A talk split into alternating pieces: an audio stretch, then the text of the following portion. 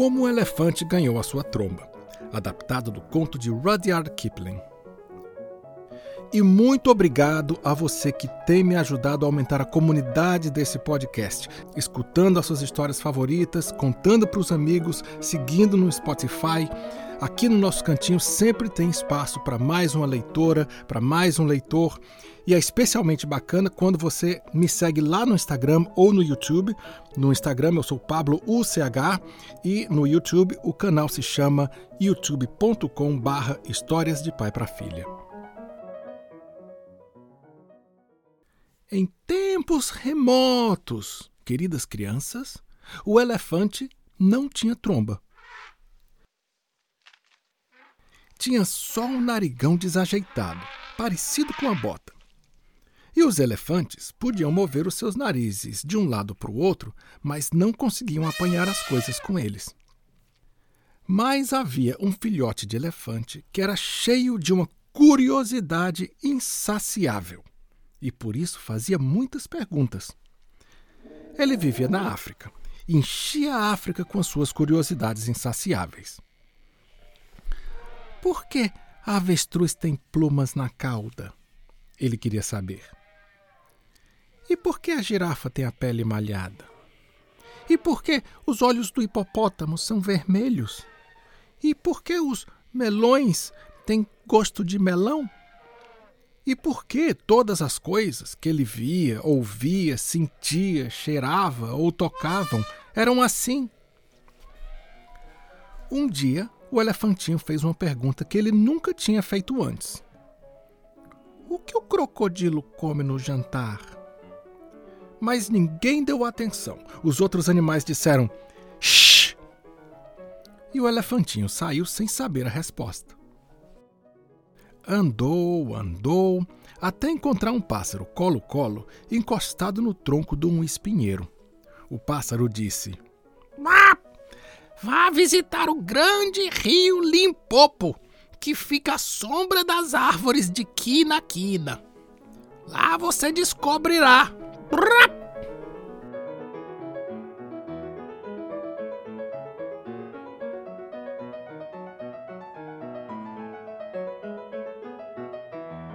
Naquele mesmo dia, o filhote de elefante insaciável pegou 100 quilos de bananas, daquelas nanicas, 100 quilos de cana-de-açúcar, daquelas compridas, e 17 melões, daqueles ovais, e pôs os pés na estrada. Ia comendo os melões e deixando as cascas pelo caminho, porque ele não tinha como pegá-las. E andou até chegar ao rio Limpopo, onde cresciam as árvores de quina-quina, exatamente como tinha dito o Colo-Colo. Aqui é preciso lembrar, crianças, que o filhote de elefante nunca tinha visto um crocodilo. Então ele perguntou educadamente a uma jiboia que estava enrolada em cima de uma pedra: Com licença, você sabe se por aqui vive algum crocodilo? A jiboia achou a pergunta esquisita. Crocodilo? Que tipo de pergunta é essa? E desconfiada, se desenrolou da pedra e foi embora. E o elefantinho comeu mais uns melões e deixou as cascas por ali mesmo, porque ele não tinha como apanhá-las. De repente, ele pisou em cima de uma coisa que ele achou que fosse um tronco de madeira, bem mesmo às margens do rio Limpopo. Na verdade, era o próprio crocodilo, que abriu um olho só, assim, um olho só.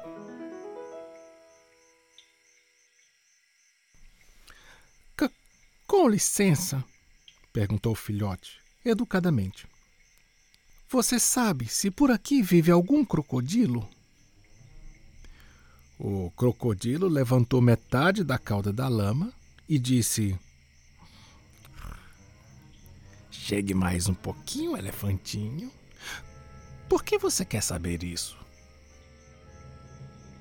O filhote então explicou que nem seu pai, nem sua mãe, nem nenhum dos seus tios e tias, nem a avestruz, nem a girafa, nem o hipopótamo, nem o babuíno, nem a jiboia quiseram lhe explicar o que o crocodilo come no jantar.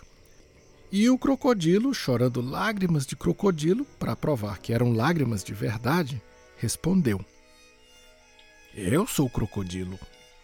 Se você quiser saber o que eu como no jantar, chegue mais perto. Eu vou sussurrar no seu ouvido.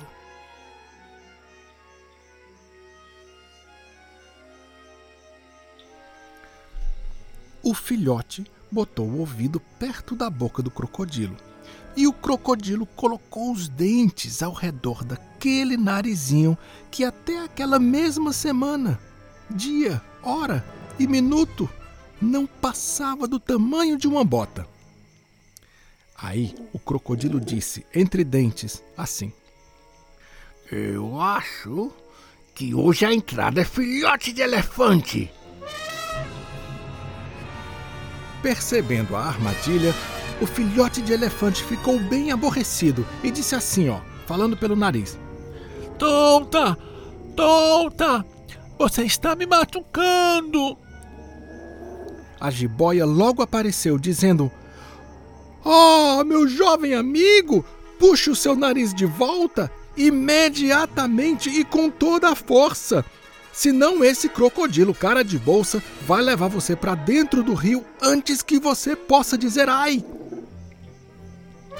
O filhote de elefante se sentou então nas patas traseiras e puxou, e puxou, e puxou, até que o seu nariz começou a se esticar.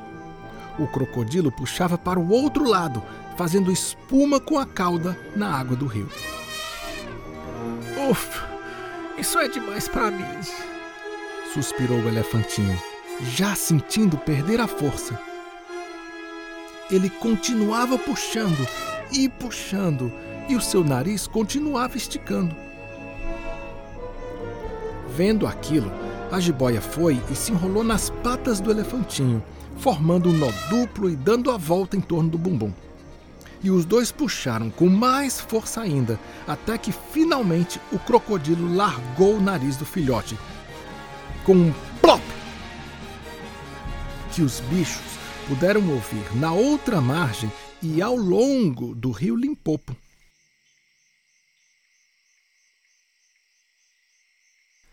Triste, o elefantinho enrolou o nariz machucado em folhas de banana e o mergulhou nas águas do rio Limpopo para esperar encolher. Ah! disse a jiboia. Pelo jeito vai ter de esperar muito tempo. O elefantinho esperou três dias, mas nada de o nariz encolher. Porque vejam, crianças, o crocodilo tinha puxado o nariz do elefante com tanta força que virou a tromba que os elefantes têm hoje. Ao final do terceiro dia, veio uma mosca e picou o elefantinho no ombro. E antes de ele se dar conta, deu-lhe tamanha bofetada com a tromba que a mosca caiu morta no chão. Vantagem número um, disse a jiboia. Você não poderia ter feito isso com aquele narizinho sem graça. Agora tente comer um pouco. E o filhote esticou a tromba e trouxe para a boca um feixe de grama. Vantagem número dois, disse a cobra. Mas você não acha que está quente aqui? E sem pensar, o elefantinho agarrou uma mão cheia de lama do rio e a despejou toda na cabeça, a água refrescante escorregando de trás das suas orelhas. Vantagem número 3, disse a jiboia.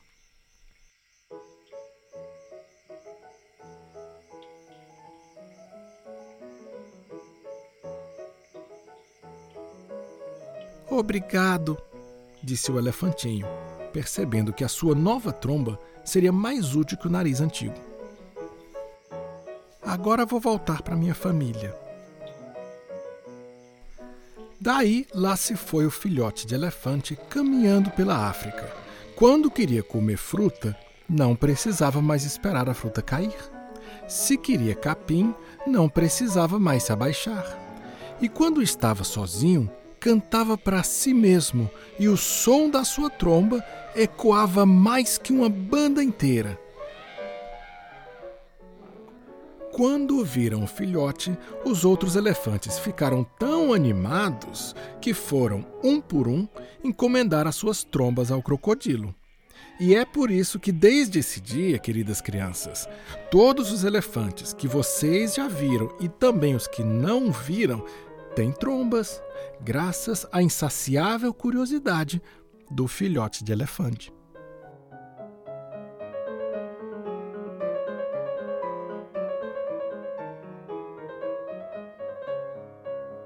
Essa história super charmosa foi escrita por Rudyard Kipling, mais conhecido pelo Livro da Selva e o seu personagem Mowgli, o menino lobo.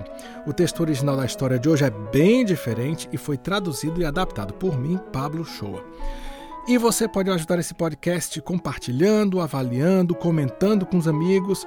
E eu adoro quando você me ajuda a aumentar essa comunidade, me seguindo lá no Instagram, eu sou Pablo UCH, e assinando o canal no youtube.com barra Histórias de Pai para Filha.